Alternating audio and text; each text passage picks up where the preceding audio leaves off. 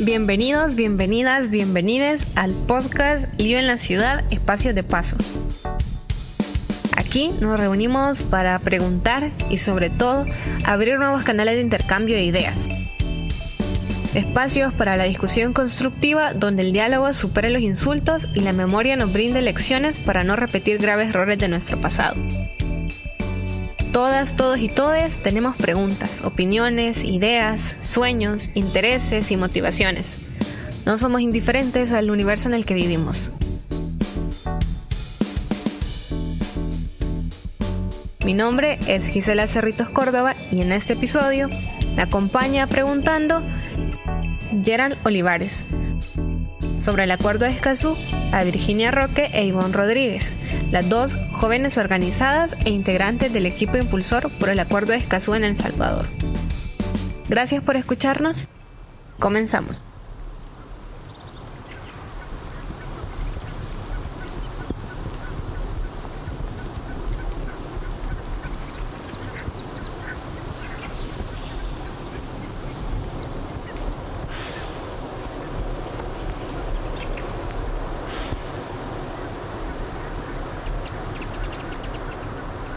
Hola, mucho gusto. Yo soy Gerald. En la universidad me dicen mucho Gloria Olivares. Entonces es un gusto estar aquí con ustedes compartiendo y conversando de algo tan importante como Escazú. Así que, bueno, sin más, pasamos a la entrevista.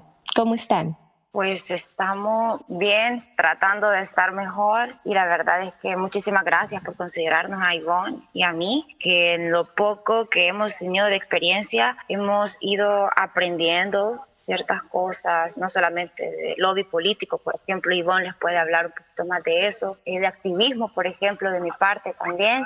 Eh, así que es un gusto compartir con ustedes, compañeros y compañeras que todos los que todos y todas los que nos están escuchando tengan buen día. Mi nombre es Iván Rodríguez y yo soy integrante del equipo impulsor del Acuerdo de Escazú en El Salvador.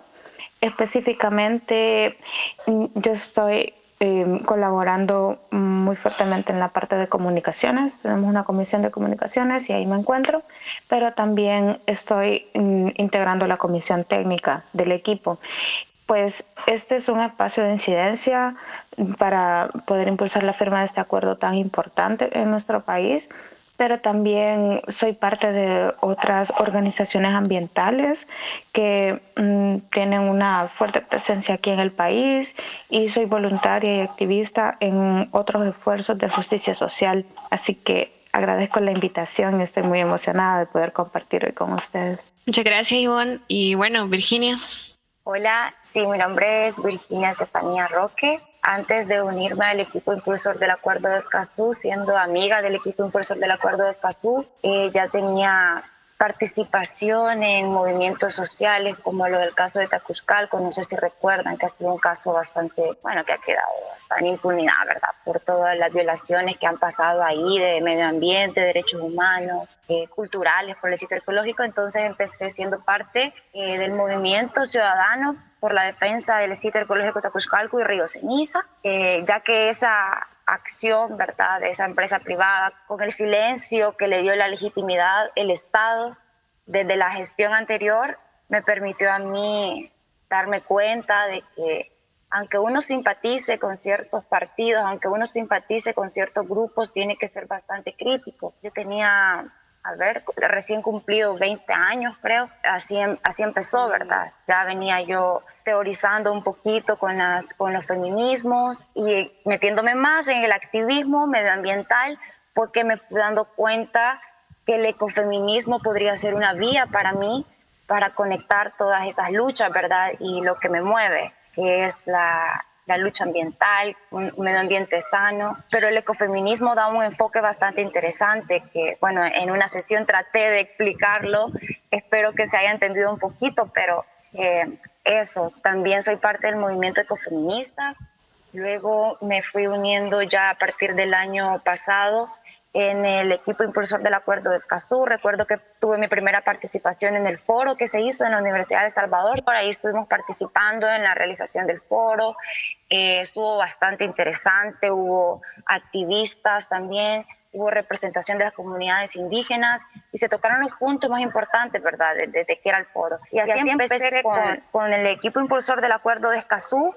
De repente, ¿no?, nos fuimos dando cuenta de la importancia de este acuerdo y yo me fui dando cuenta de la importancia de este acuerdo no solamente para mí, ¿verdad?, como activista, sino para mis amigos, para de quienes yo aprendí acerca de un poquito de activismo. Por ejemplo, uno de los fundadores del movimiento Tecuscalco ahorita ya está en la UNAM estudiando una maestría de movimientos sociales, pero, pero a personas como él, yo me hubiera preguntado, personas como él, ¿qué le hubiera pasado si él en todos los medios de comunicación y armaba protestas? Nada costaba que le hubiese pasado algo, ¿verdad? Una desaparición. Y este acuerdo de Escazú era bastante importante meramente para eso. Entonces, eh, ese ha sido un poquito el camino. Estoy en quinto año de Relaciones Internacionales. Gracias por presentarse y realmente bien interesante como conocer la experiencia de cada uno y de cada una de ustedes y cómo se ha ido sumando al acuerdo. En, en vía de esto del acuerdo de Escazú, no sé si nos podrían explicar qué es el acuerdo de Escazú. El acuerdo de Escazú es el nombre corto para el Acuerdo Regional por el Acceso a la Información, Participación y Justicia en Asuntos Ambientales para América Latina y el Caribe. Así de largo. Em, este acuerdo tiene, se le conoce como Acuerdo de Escazú porque fue adoptado el 4 de marzo de 2008 en la ciudad de Escazú, Costa Rica. Y em, como bien dice en el nombre, los tres pilares importantes del acuerdo son estos derechos de acceso mm, de firmar y ratificar los estados del acuerdo, nos garantizaría que nosotros pudiéramos gozar de estos derechos. Un derecho de acceso es como un derecho llave, entendámoslo así, porque nos abriría la posibilidad de que nosotros podamos disfrutar y gozar de estos otros derechos. Estos son los derechos a acceder a información, participación y justicia en asuntos ambientales. Y esto se entiende así porque el acuerdo es muy importante al reconocer que el defender, el preservar el medio ambiente es un derecho humano. Y también el acuerdo hace el énfasis en en reconocer la necesidad de que la ciudadanía se involucre en los temas ambientales y pueda incidir. Entonces, la particularidad del acuerdo es que si es un acuerdo de derechos humanos, eh, perdón, si es un acuerdo medioambiental, pero es un acuerdo ambiental sobre derechos humanos, reconociendo ese link, esa vinculación importante entre medio ambiente y derechos humanos, que no se puede separar.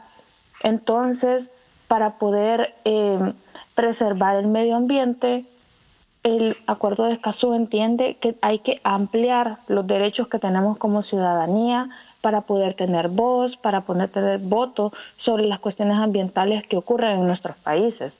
Y eso es lo, verdaderamente em, como el elemento innovador del acuerdo, porque no hay otro acuerdo en el mundo que, eh, que ponga estos temas sobre la mesa sobre temas sobre involucramiento de la ciudadanía en los temas ambientales y la disposición de defensa a los derechos eh, de protección del medio ambiente, entendido así como la defensa de los defensores ambientales.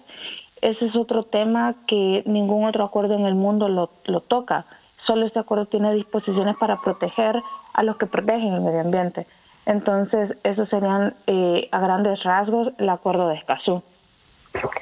Virginia, si nos podrías compartir tus apreciaciones. De hecho, eh, bueno, como ya lo explicó Ivonne, ¿verdad? Me pongo a explicarlo, sería lo mismo, pero también, ¿qué significa el acuerdo de Escazú? Significa el instrumento jurídico que va a permitir no solamente progresar en la legislatura eh, salvadoreña y latinoamericana, ¿verdad?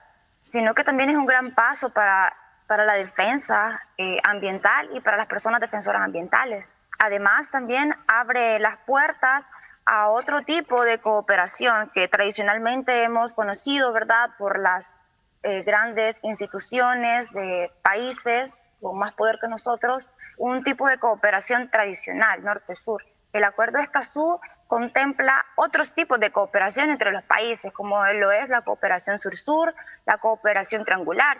Entonces, si nos fijamos, también viene a dar otro, otro punto de vista, porque, porque si hablamos de cooperación sur-sur, de cooperación triangular, meramente estamos hablando de nuestras propias cosmovisiones, ¿verdad? Y a partir de ahí cooperar entre los países. Entonces, este viene siendo un acuerdo, ya como Ivonne lo mencionaba, el acuerdo regional por el acceso a la información, participación pública y acceso a la justicia en asuntos ambientales en América Latina y el Caribe. Esos tres objetivos principales son tres puntos, bueno, deberían importarle a todos los gobiernos. Por ejemplo, la educación ambiental, que se toca en el último punto, ¿no? que no existe aquí. Eh, justicia en asuntos ambientales ya habla de la defensa de los defensores. Y ahí es importante preguntarnos quién defiende a los defensores. Y al no firmarlo, pues queda claro que los gobiernos que no lo han firmado, pues no, no interesa mucho esa parte de quién defiende a los defensores, porque también se invisibiliza. El acuerdo de Escazú viene a poner también en la mesa y a visibilizar la importancia de, de, la impunidad de las personas defensoras ambientales asesinadas, amenazadas en América Latina y trata de, de, explicar a través de eso el acuerdo de Escazú, ¿no? Un ejemplo de eso es Berta Cáceres, su caso quedó en impunidad, aquí tenemos a Dora Sorto, la asesinaron con ocho meses de embarazo. Entonces el acuerdo de Escazú plantea eh, la necesidad de firmarlo no solamente por, por un acceso a la información que en El Salvador es bastante cuestionable, ¿verdad? Ahora se quitó la, la Secretaría de Transparencia, etcétera, eh, sino la participación ciudadana. El acuerdo de Escazú permite a la ciudadanía eh, participar más activamente y, y, participar en las decisiones públicas y no solamente el acceso a la justicia ambiental tiene que ver con la, con la defensa de los defensores ambientales, sino también en engrosar aquellas políticas ambientales, engrosar las leyes y también para poner un poco de candados dentro de las leyes para las empresas privadas. Yo creo que por ese motivo, bueno, de hecho lo, lo, lo dijo explícitamente que ese era uno de los motivos por los cuales no se podía firmar, porque al hablar de construcciones ¿no? y de, de lo de la vivienda, empresas de construcciones, se tiende a, a, decir que evitar eso es evitar el desarrollo, pero de ya, por eso mencionaba la cosmovisión, ¿verdad? Desde las cosmovisiones del sur entendemos que el desarrollo no son construcciones de Salazar Romero, ni casas que son idénticas y exactamente iguales. El desarrollo desde el sur es, es nuestro propio desarrollo y nos han impuesto incluso hasta el propio significado de desarrollo. Por eso tenemos tal vez a partir de ahí pensarnos y definirnos, ¿verdad? También ha permitido eh, que los gobernantes y que distintos jefes de Estado planteen los intereses individuales y los intereses que tienen ellos meramente, ya sea a favor de la empresa privada, a favor de un grupo, y que de repente en algún futuro esto se va a venir y va a describir un montón de procesos que van a ir en detrimento no solamente de la naturaleza, sino también de derechos humanos. Bueno, gracias por las apreciaciones de, de las dos.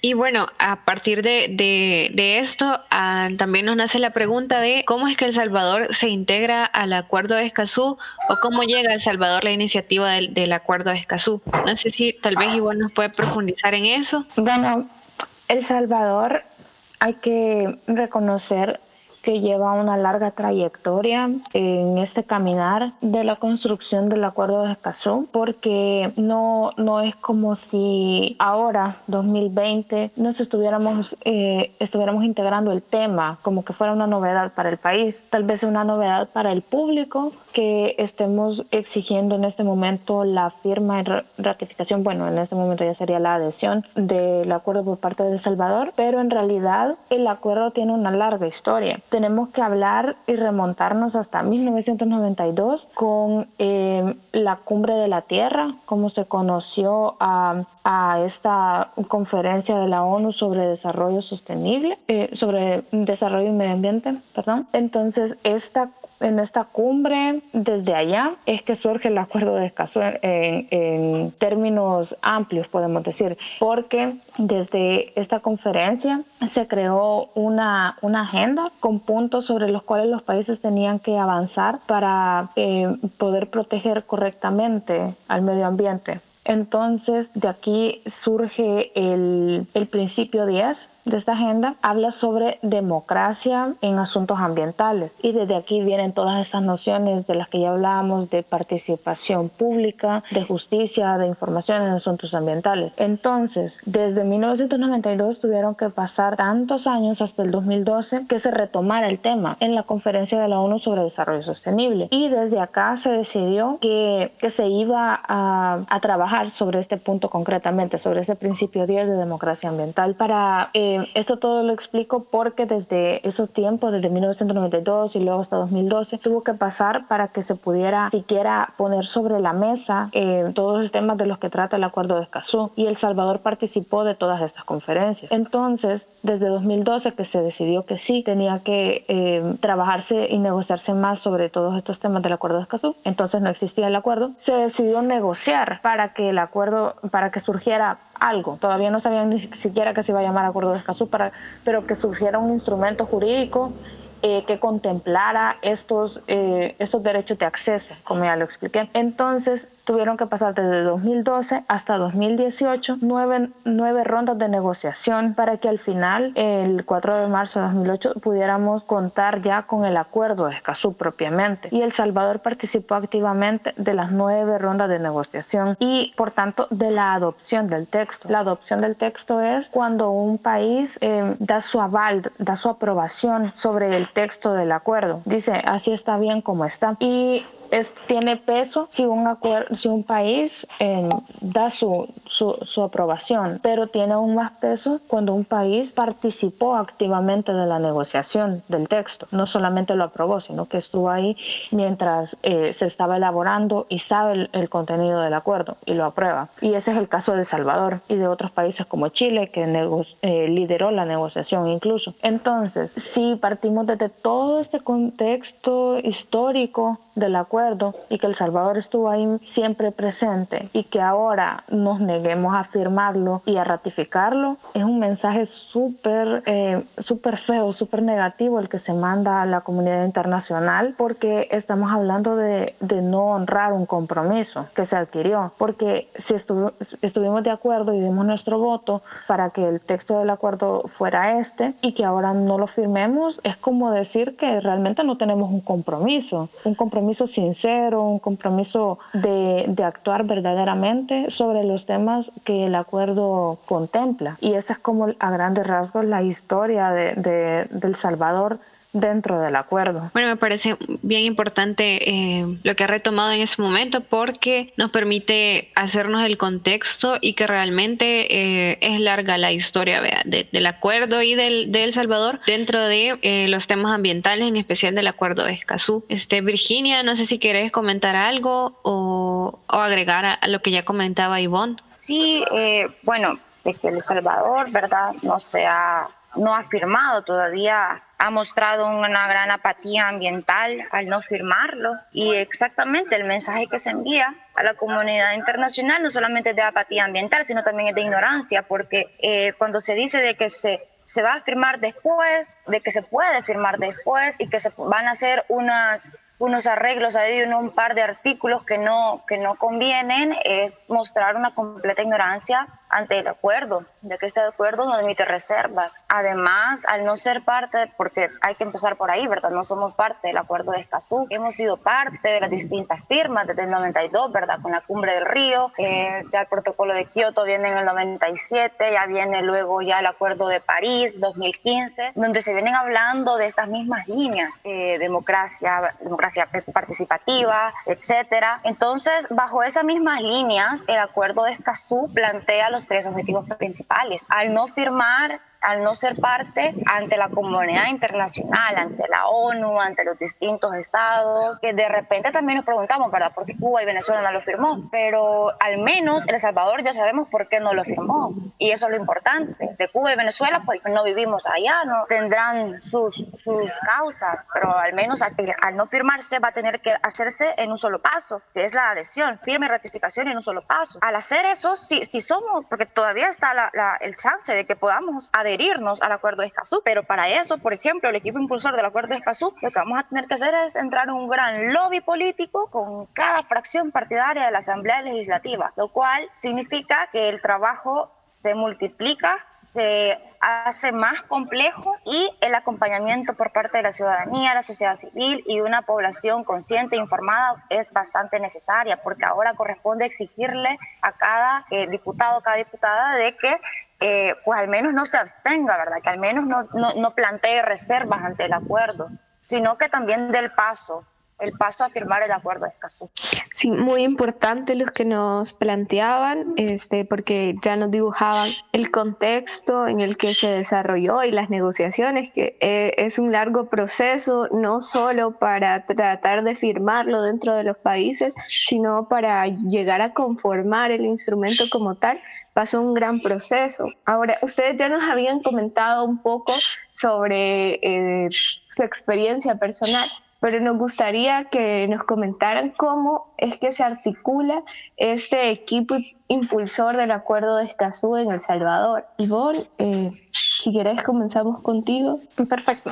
Pues la experiencia de El Salvador con el equipo impulsor nacional del Acuerdo de Escazú es bastante singular a nivel regional porque si bien cada país em, a su manera ha logrado conformar un equipo nacional como el nuestro, pues nosotros tenemos la particularidad que somos un, un equipo como una propuesta desde la ciudadanía, somos un espacio ciudadano, no, no somos ninguna ONG, no, no trabajamos por proyecto, no es que estas cosas sean malas, sino que em, el hecho que sea un espacio ciudadano implica que somos Em, ciudadanos, ciudadanas comprometidos con la defensa ambiental, con los temas ambientales y así como, como somos, conformamos el equipo. Entonces, em, recalcar, recalcar esto es como hacer un reconocimiento que la ciudadanía puede hacer incidencia política, puede eh, también tener sus propuestas para poder eh, incidir en los temas que, que, le importan, no solo el tema ambiental. Es, eh, esta experiencia nos deja claro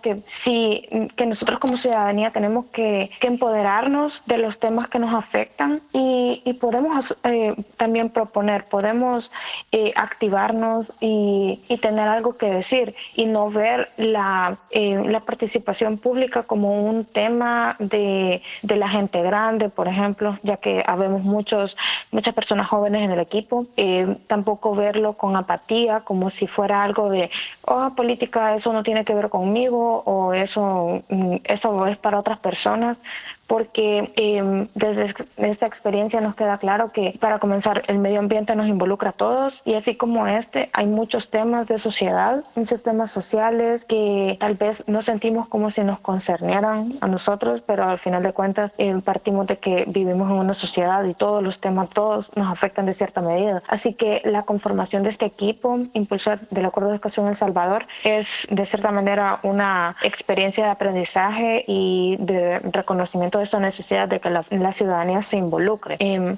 el, el, espíritu del acuerdo de Escazú es bastante, bastante inspirador, por decir así, en términos de democracia ambiental, entendiendo que democracia es que el gobierno de todos. Entonces, si, si el espíritu del acuerdo es este, que la ciudadanía participe, entonces nosotros con ser un espacio ciudadano em, respetamos, honramos esta, esta visión que tiene el acuerdo de, de empoderamiento ciudadano y, pues nada, el acuerdo salió, digamos, públicamente. Lo activamos el 22 de agosto de 2019 en un foro que tuvimos en la UES, donde presentamos el tema de Escazú con, fue como el banderillazo de salida y a partir de ahí eh, eh, hemos seguido caminando, se han sumado muchas personas porque el equipo constituido como es es así, que si te interesa el tema y tienes una propuesta de trabajo, entonces te integras. Así, así de fácil, eh, por la misma constitución de un espacio ciudadano, como sea. Entonces, sí hemos tenido bastante caminar en este proceso, donde se han ido sumando más personas con sus aportes. Y ahora, bueno, como Virginia recalcaba bien claramente, el tiempo del, de firmar y retratar ya agotó el 26 de septiembre. Y ahora vamos a continuar muy fuertemente con eh, los pasos que sean necesarios colectivo para impulsar la adhesión y como equipo estamos muy preparados para eso ya. Sí, eh, gracias Ivonne. Virginia, tú también nos contabas al inicio que había de tu parte, eh, era importante este acuerdo porque además se integraba con los valores del ecofeminismo y también, bueno, Ivonne nos comentaba un poco que el acuerdo de Escazú, el equipo impulsor está conformado también por jóvenes. ¿Qué colectivos o colectivas también hicieron parte de este equipo impulsor y de las actividades que se han realizado en El Salvador? bien interesante la, la, participación de distintos movimientos sociales, porque como mencionaba Ivonne, cada quien se poniendo al equipo impulsor del Acuerdo de Escazú para empezar, no fue meramente por objetivos individualizados, ¿verdad? Sino fue siguiendo la línea de una lucha ambiental. Al menos así fue en mi caso. Empezó con la planificación para el foro y en el día del foro, porque ya tuve ahí una participación eh, más estricta, pero los distintos movimientos y organizaciones sociales, yo creo que por parte del equipo impulsor del Acuerdo de Escazú se ha tratado de integrar más que todo a... No es que el equipo haya querido integrar a jóvenes organizados, más bien distintos jóvenes organizados fueron uniéndose al equipo impulsor del acuerdo de Escazú. Por ejemplo, bueno, no sé, Ivonne, si podrías tú eh, reafirmar el dato de cuál organizaciones están integrantes como Majano, por ejemplo. Bueno, yo que estoy en el movimiento ecofeminista, Marta, que es, es parte de, del siglo XXI, han sido personas que se han venido involucrando, pero más que estando ahí como representando a la organización o al movimiento social, ha sido una participación para conformar la organización del equipo impulsor del Acuerdo de Escazú, que participa como parte de la sociedad civil, como una organización de la sociedad civil. Entonces, no es que haya sido como no es que sea un conglomerado de organizaciones y de movimientos que dieron vida al equipo impulsor nacional del Acuerdo de Escazú, sino que este se ha ido formando poco a poco y a él nos hemos ido uniendo personas que formamos parte de otras organizaciones. En mi caso, el movimiento ecofeminista. Por ejemplo, para el plantón y para también la carta que se fue a, dejar, se planteaba la necesidad de un apoyo de más organizaciones y más movimientos sociales. Entonces, ya en estos últimos meses fuimos viendo como el interés de más organizaciones eh, y movimientos ambientales, pero hubiese sido genial, la verdad, de que ese acercamiento hubiese estado, por ejemplo, del 2018, ¿no? que El Salvador ya podía firmar desde el 26 de septiembre del 2018, pero como no había mucha información, hubiese sido interesante que el acompañamiento de más organizaciones el año pasado y a principio de año también. Entendemos que la cuarentena, la emergencia nacional, vino a poner muchas trabas y también en el equipo impulsor del acuerdo de Escazú sí se tuvo algunas trabas porque todo tuvo que ser meramente virtual. Ya salimos de esto, ya fuimos a la asamblea incluso, ya, ya se empezó a hacer lobby político con, algunos, con algunas fracciones, eh, ya se hizo el plantón, ¿verdad? En donde al menos eh, se tuvo el apoyo no presencial y eso es lo que a lo que quería ir, pero al menos apoyando, ¿no? Ahí virtualmente con más de 16 organizaciones, ya a la hora del plantón, por ejemplo, por la hora, tal vez por el día, siempre están los que están. Y hasta lo hablábamos con Ivonne el día de la conferencia, que fue un día antes del plantón. Siempre, siempre están los que están, ¿no? En estos temas ambientales, siempre vemos las mismas caras, las mismas personas que, eh, por ejemplo, hay un integrante de Panorama Económico, eh, Juan José Majano, que también está en, en, el equipo de Juventudes Defensoras y otros jóvenes más, pero en sí el equipo impulsor del acuerdo de Escazú, por ejemplo Edgar Vanegas, Ivonne, César, eh, Carles, Carlos eh, García, etcétera, han sido personas que han estado también, ¿verdad?, de frente y en casi todo el proceso, que han ido dando paso también a esta conformación del equipo impulsor del Acuerdo de Escazú casi que desde el inicio. Y eso ha permitido que, distintas que distintos jóvenes, ¿verdad?, que distintas personas de otras organizaciones y movimientos se vayan sumando con lo que crean pertinente para, para apoyar el equipo impulsor del Acuerdo de Escazú. Por ejemplo, una estudiante de quinto año que pertenece a Proyecto Poder, que es otra organización juvenil, se unió a través de un ensayo que ella hizo, ¿no? donde planteaba la importancia del Acuerdo de Escazú, etcétera. Eh, fue todo un ensayo, la verdad, algo extenso, y, y empezó ella dando con ese aporte. Se tomó en cuenta, se publicó. Y así es como el equipo impulsor ha ido, ha ido dando forma, ha ido dándole vida a una, a una lucha que no solamente se trabaja por tres ejes importantes, sino que trabaja por la vida misma, por la, por la defensoría de la vida misma. Gracias Virginia. Yo solamente haría la aclaración para no confundir con todo lo que hemos dicho, que En sí, el equipo impulsor del recuerdo de Escazú en el país, aquí en El Salvador, somos un espacio ciudadano. Lo que queremos decir es que con esto es que a pesar de nosotros pertenecer a distintos colectivos y organizaciones, en este equipo de trabajo por el acuerdo de Escazú, eh, estamos como como ciudadanos, como ciudadanas, no, no tanto como en representación de distintos colectivos o de las organizaciones a las que pertenecemos. Y esto hace un poco más fácil que podamos identificar la, la contribución que pueda tener la ciudadanía, sin, incluso sin necesidad de pertenecer a un colectivo, porque a veces sucede que las personas quieren colaborar en algún tema, pero, pero no, no, están organizadas propiamente y hay como cierta desmotivación al respecto. Pero nosotros, a pesar de pertenecer a estos colectivos, estamos participando en el equipo como, como yo, así, Ivonne Rodríguez, y ella como Virginia Roque, y así. Entonces, em, dicho esto, también es importante reconocer que en todo este camino que hemos llevado. Han sido muchas organizaciones de la sociedad civil, colectivos ambientales, otras organizaciones de derechos humanos, etcétera, etcétera, las que se han sumado a hacer el acompañamiento a este impulso que desde el equipo se, se, está llevando para que el acuerdo de Escazú sea una realidad en el país. Y esto es muy importante decirlo porque si bien nosotros del equipo lideramos el tema de Escazú, y lo estamos llevando y haciendo el llamado, que el hecho que todas estas organizaciones se sumen, se sumen al llamado y estén acompañándonos es bastante significativo porque significa que al fin hay un tema ambiental sobre el cual todas esas organizaciones e incluso sin pertenecer a organizaciones, las personas, los y las jóvenes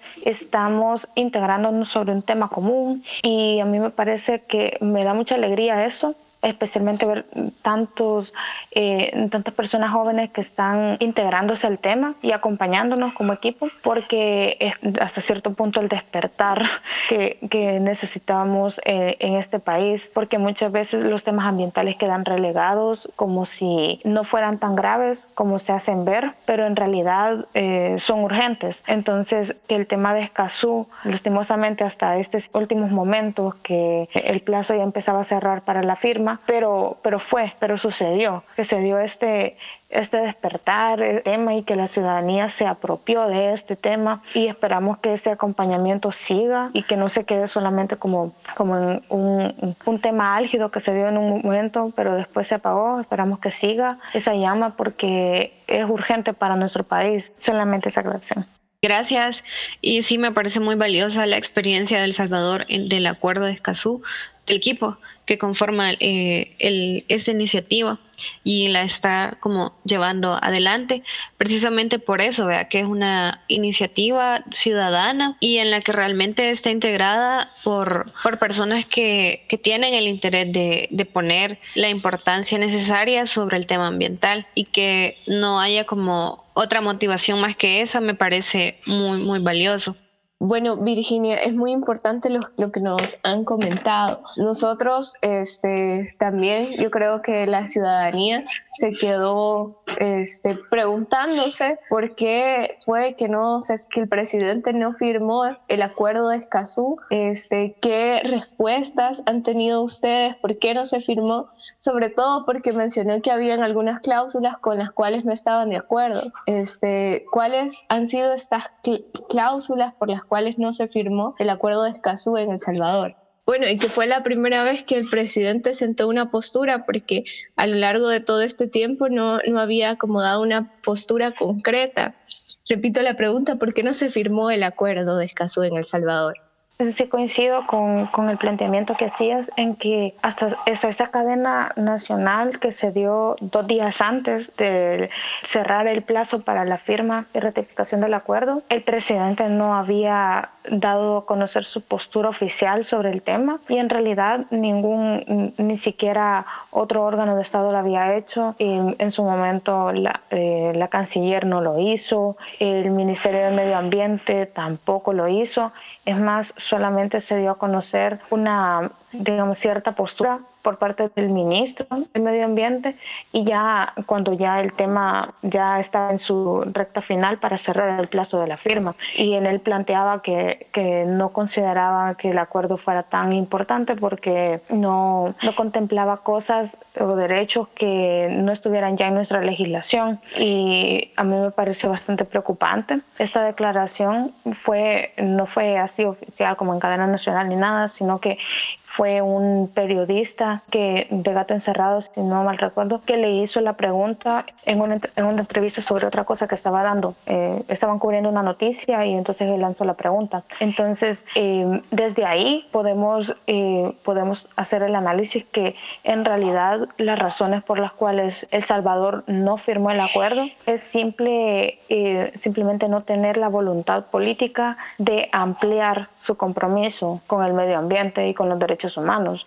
porque em, no podemos hacernos a la idea que, que, era un tema desconocido para ellos. Si nosotros desde el equipo impulsor hemos venido impulsándolo, como ya bien decíamos, desde la conformación en agosto de 2010 18. Entonces, si, si el tema fue así de, de, introducido, aunque tal vez la ciudadanía lo vino a conocer hasta hace poco, nosotros lo, lo veníamos moviendo desde, desde hace mucho. Entonces, el país, así las autoridades del país ya quienes les corresponde firmar o les correspondía firmar en su momento ya conocían el tema y solamente para que tengan un poco de panorama al respecto, nosotros como equipo colaboramos en finalizar la consulta interna que se hizo a los órganos eh, e instituciones de Estado que podrían verse eh, implicados en el caso de la firma o ratificación del acuerdo de Escazú. Esa es una consulta que se elabora para consultarles a estas instituciones que tendrían algo de mandato de parte del acuerdo sobre su opinión, si dan su opinión a favor o tienen consideraciones sobre la firma. Entonces, esta consulta interna se venía realizando desde eh, la administración anterior y no se había completado. Ahí fue cuando se dio el cambio de, de mandato presidencial. Entonces, nosotros como equipo colaboramos en finalizar esa consulta. Tenían todavía todavía quedaba Cancillería y el Instituto de Acceso a la Información Pública y el Ministerio de Educación en dar su opinión. Y nosotros colaboramos con todos los aspectos técnicos que teníamos que brindar para que ellos pudieran brindar esta opinión favorable o desfavorable. Y la opinión fue favorable y esto fue en febrero de este año 2020 entonces desde marzo de 2020 el ejecutivo ha podido firmar el acuerdo. Lo podía haber firmado y no lo hizo. Entonces em, cuando el presidente hace esta aclaración en, en cadena nacional que le gusta el espíritu del acuerdo, pero que no lo va a firmar por em, algún un par de cláusulas que ni siquiera aclaró, ni siquiera aclaró cuáles eran estas cláusulas con las que estaba en desacuerdo. Entonces podemos ver que a claras luces la, la indicación que da es que no está tan comprometido con el ambiente como nosotros como ciudadanía esperaríamos que lo estuviera. Y asimismo podemos, eh, no solamente con este ejemplo, podemos eh, hacer esa, esa deducción que, que, nuestra actual administración de gobierno no, no contempla los compromisos ambientales como algo serio o como algo urgente, sino que en todo lo que llevamos de, de, su periodo, em, lejos de, profundizar sobre los temas ambientales y sobre ampliar hasta cierto punto la actuación del Ministerio de Medio Ambiente o de otras instancias en el tema ambiental, lo que se ha hecho es el contrario, reducir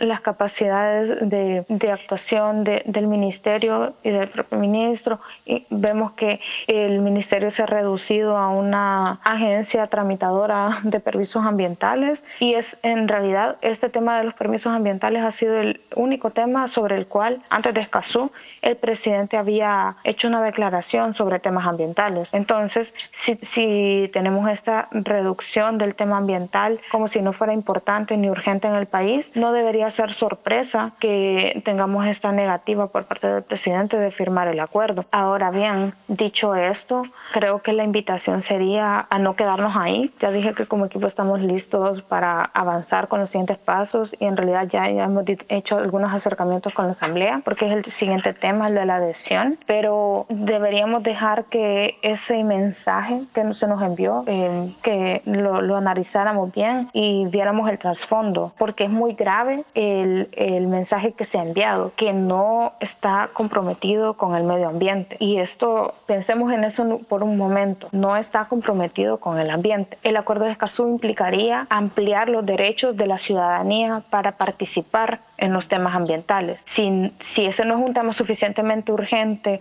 o algo que, que, parece que con lo que no se quiere comprometer, es, es un tema serio, pues, y no tendríamos que quedarnos nosotros y nosotras con, con los brazos cruzados ante este mensaje. Si al final el acuerdo lo que busca es eso, que, que nosotros y nosotras podamos participar activamente en los temas medioambientales que nos importan, no firmarlo significa que no, no quiero ampliar los derechos de la ciudadanía. Entonces, eso es lo que tendría que decir respecto a la negativa del, del Ejecutivo de firmar el acuerdo. Bien, ahora con todo este panorama que tenemos, la pregunta también es, ahora que no se ha firmado el acuerdo, ¿cuál es la ruta a seguir? ¿Qué nos queda por hacer? Y también, ¿cómo podemos involucrarnos? ¿O qué acciones se pueden implementar para apoyar la causa de la adhesión, entiendo yo, del acuerdo? Ok, gracias Jenny por esa pregunta. Ahora que, que haces la pregunta, solamente tendría un par de comentarios adicionales a la pregunta anterior para poder hacer la vinculación y es que si nos preguntamos por qué no se firma el acuerdo y cuáles serían esas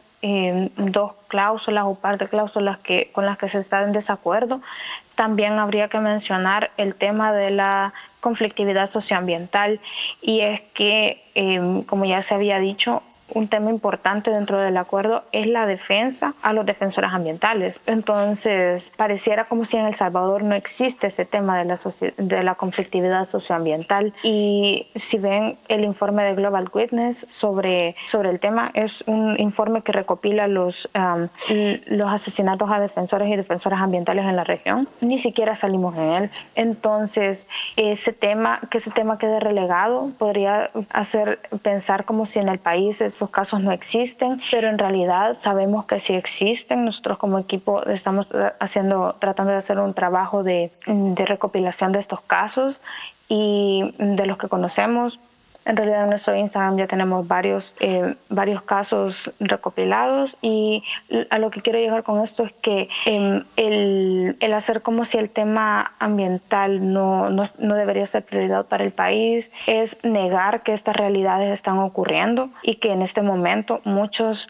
eh, defensores y defensoras están siendo criminalizados, están siendo hostigados por su labor de defensa y, y este es un tema que, que debería importarnos a todos porque incluso si no sos defensor o defensora, pues el medio ambiente igual te impacta. Entonces es algo que debería importarte, especialmente a las juventudes, porque podrías decir que es un tema de mayores, pero en realidad nosotros como juventudes ya estamos heredando las afectaciones ambientales de las generaciones pasadas que no se encargaron de cuidar bien lo que teníamos. Entonces, muy buena la pregunta, muy interesante. ¿Qué podríamos hacer nosotros para activarnos respecto al tema? En nuestros, nuestras diferentes redes sociales, nuestros canales de comunicación. Nosotros hacemos una activa propuesta por estar educando a la ciudadanía sobre el tema, sobre qué pueden hacer. Siempre estamos colocando por esos medios las diferentes formas de apoyar. Una de ellas es que tenemos una petición abierta para, eh, para sumar firmas y esto es como un respaldo de la ciudadanía eh, que dice yo exijo que el acuerdo se firme por estas y estas razones. Entonces, en nuestras diferentes redes sociales se encuentra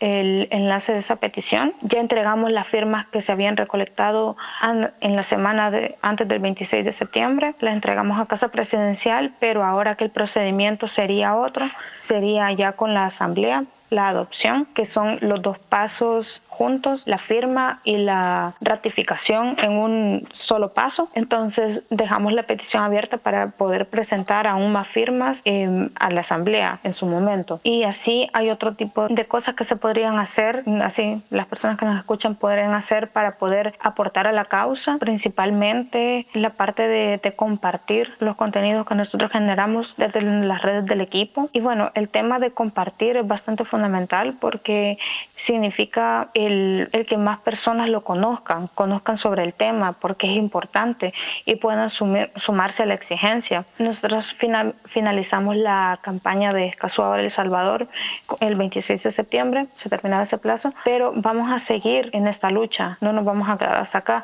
y eventualmente vamos a sacar una nueva campaña y entonces en esos momentos es que vamos a necesitar que más personas se activen y desde sus diferentes espacios, no es necesario que sean parte del equipo, que desde sus propios espacios puedan hacer la incidencia, que compartan el tema, que, que hablen del tema para comenzar, porque es un tema que nos tendría que concernir a todos como ciudadanía, como dije, principalmente a las juventudes.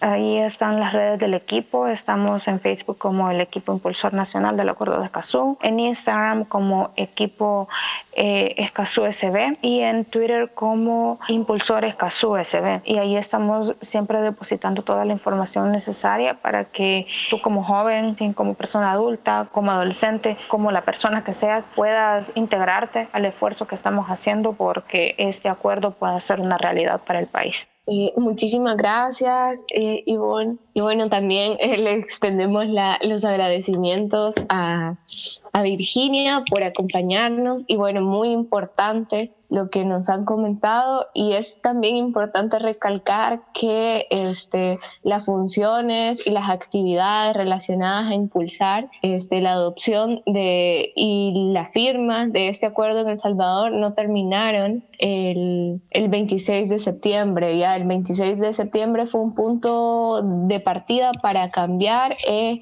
migrar hacia la búsqueda de esta firma desde la Asamblea Legislativa y por tanto las acciones siguen y se deben de redoblar porque este, la lucha es larga. Así que les agradecemos. No sé si ustedes quieran agregar algún comentario este final para que todas y todos los que nos escuchan este, eh, se involucren o una invitación particular para ellas y ellos. Bueno, como comentario final, eh, quizás solo primero agradecerles a ustedes por, por el espacio y por posicionar eh, el tema porque, como dije, es algo de lo que a veces es muy denso. El tema pudiera ser un poco crudo incluso. Y, y, el hablar de esto es sin duda importante y que seamos jóvenes los que estamos ahorita ah, dialogando sobre el tema eh, también es, algo que me da mucha alegría, mucha esperanza porque como mencionaba entre eh, entre más jóvenes se involucren en los temas ambientales y de derechos humanos, entonces de verdad podemos, eh, podemos pensar que el futuro puede ser diferente, que podemos cambiar las cosas y no quedarnos solamente con eh, de brazos cruzados viendo cómo nuestros derechos son vulnerados o en este caso ni siquiera reconocidos. Sí, quisiera solamente hacer el llamado una última vez a, a todas las personas que nos estuvieran escuchando que se, se, activen, que ya el tiempo de, de, quedarnos, como dije, de brazos cruzados o, o, pensar que los temas de política no, no van con nosotros, no, eso, yo no me involucro en eso, eso ya va quedando atrás y yo esperaría que El Salvador no, no sea la excepción en este movimiento que está sucediendo en estos, en estos tiempos, en los que son los jóvenes los que están liderando, los que están abanderando estos temas, porque estamos hablando de, de nuestro futuro, estamos hablando de nuestro medio ambiente, pero también sobre la dignidad que, que deberíamos tener todos sobre, como personas y si entendemos que el medio ambiente debería ser un derecho humano, o sea, ya se reconoce como derecho humano, pero parece que en El Salvador eso no es la realidad. Entonces eh, entendemos que este tema nos toca. Así que solamente eso y otra vez gracias por el espacio. Bueno, este, un gusto también, Ivonne y, Virginia. Gracias a ustedes también por compartir y también a Ivonne por la aclaración del, del final, que al, eh, esos temas de política y sociedad nos conciernen a todos y todas, indistintivamente eh, las edades que tengamos, son cosas que atraviesan este, nuestras realidades y que es importante retomarlas. Entonces solamente eh, compartir eso y bueno, aquí estamos. Bueno, un verdadero gusto compartir con ustedes. Seguimos en contacto para próximas actividades y también para que nos mantengan siempre al tanto del avance y en las actividades en las que los podamos apoyar también estamos a la disposición. Ha sido un verdadero gusto y será hasta la próxima.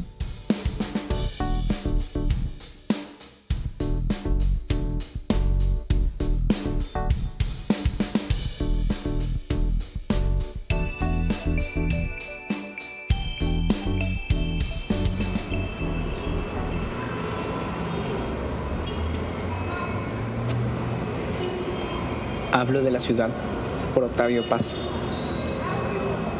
Novedad de hoy y ruina de pasado mañana, enterrada y resucitada cada día, convivida en calles, plazas, autobuses, taxis, cines, teatros, bares, hoteles, palomares, catacumbas. La ciudad enorme que cabe en un cuarto de tres metros cuadrados, inacabable como una galaxia. La ciudad que nos sueña a todos y que todos hacemos y deshacemos y rehacemos mientras soñamos. La ciudad que todos soñamos y que cambia sin cesar mientras la soñamos. La ciudad que despierta cada 100 años y se mira en el espejo de una palabra y no se reconoce y otra vez se echa a dormir. La ciudad que brota de los párpados de la mujer que duerme a mi lado y se convierte, con sus monumentos y sus estatuas, sus historias y sus leyendas, en un manantial hecho de muchos ojos y cada ojo refleja el mismo paisaje detenido.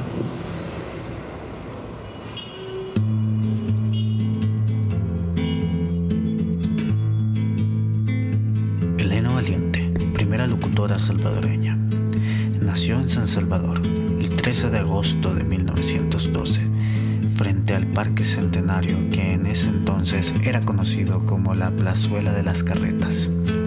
Inició su ejercicio como locutora en el año 1935, cuando en El Salvador solamente existían dos emisoras de radio, AQM, inaugurada en 1926 y nombrada así por las iniciales del nombre Alfonso Quiñones Molina, y en 1927 por orden del presidente Pío Romero Bosques, cambiaría el nombre de RES, República de El Salvador, para posteriormente llamarse en 1933 RDN, Radiodifusora Nacional.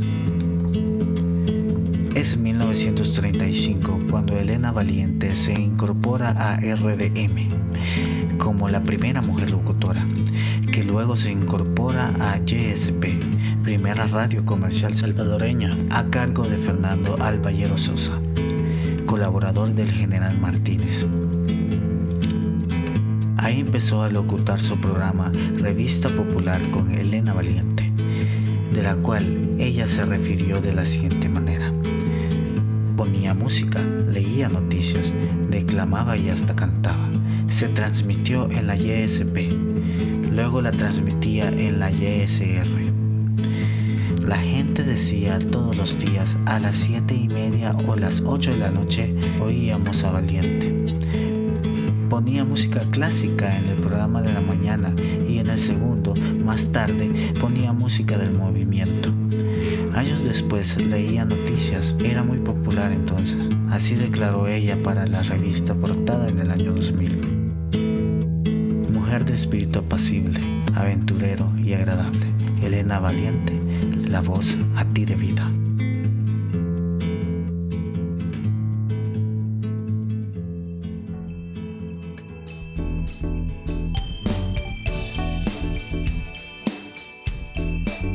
Gracias por escuchar este podcast. Lío en la ciudad, espacio de paso. Hasta la próxima.